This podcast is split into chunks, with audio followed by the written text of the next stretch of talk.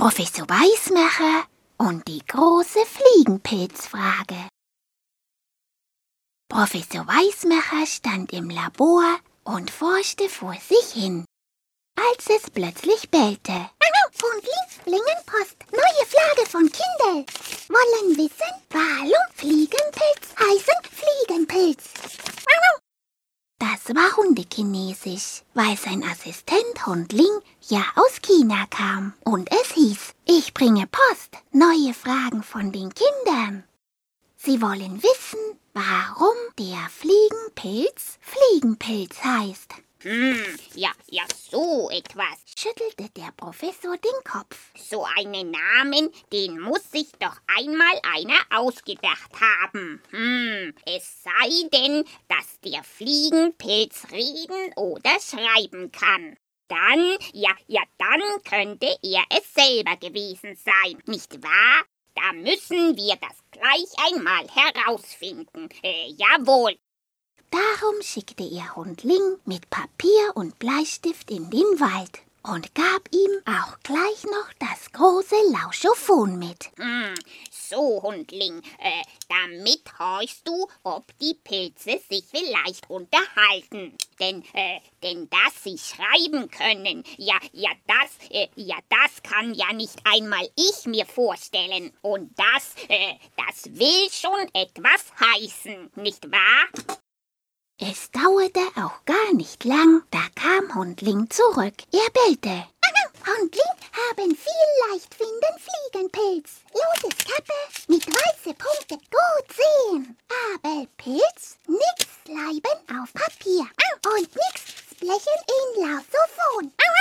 Hundling hatte also die Fliegenpilze mit der roten Kappe und ihren weißen Punkten ganz leicht finden können aber sie hatten überhaupt nichts auf das Papier geschrieben und auch kein Wort in das Lauschophon gesprochen. Hm, so, so, nickte der Professor. Hm, das habe ich mir ja fast gedacht. Ja, hm, dann, äh, dann müssen wir einmal nachsehen, wo der Name dann herkommen kann. Hm, irgendjemand muss den ja einmal aufgeschrieben haben, äh, nicht wahr?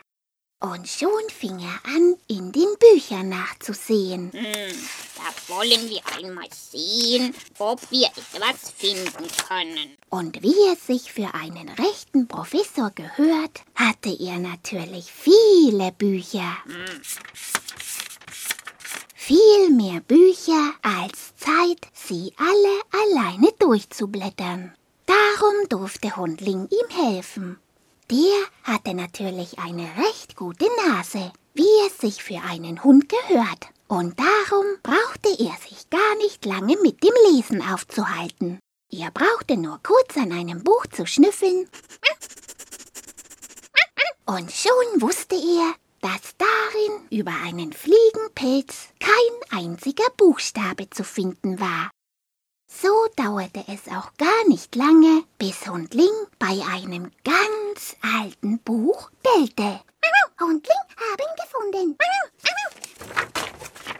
Und tatsächlich, Hundling hatte das Richtige, das älteste Buch über den Fliegenpilz gefunden. Konrad von Mekenberg hatte es im 14. Jahrhundert geschrieben. Und darin stand zu lesen, dass man den Pilz in kleinen Stückchen geschnitten in Milch legen konnte.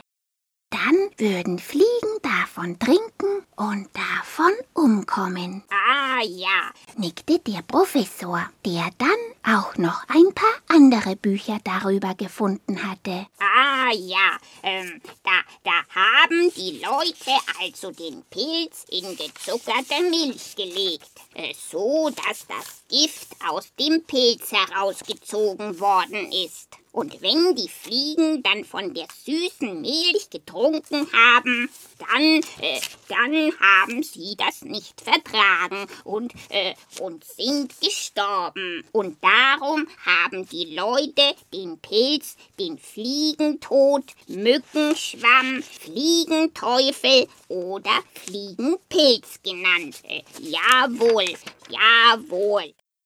Um das auszuprobieren, wollte Hundling gleich eine Fliege fangen. Die dachte aber gar nicht daran, sich fangen zu lassen. Sie surrte davon und aus dem Lauschophon war zu hören, was sie schimpfte. So eine Gemeinheit.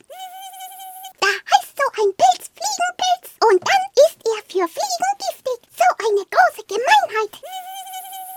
Woher die Fliege das wusste?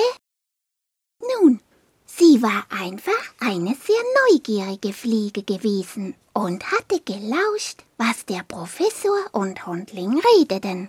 Und weil sich das, was sie gehört hatte, ganz schnell unter den Fliegen herumsprach, haben die Menschen sich gegen die Fliegen schon längst etwas anderes überlegen müssen.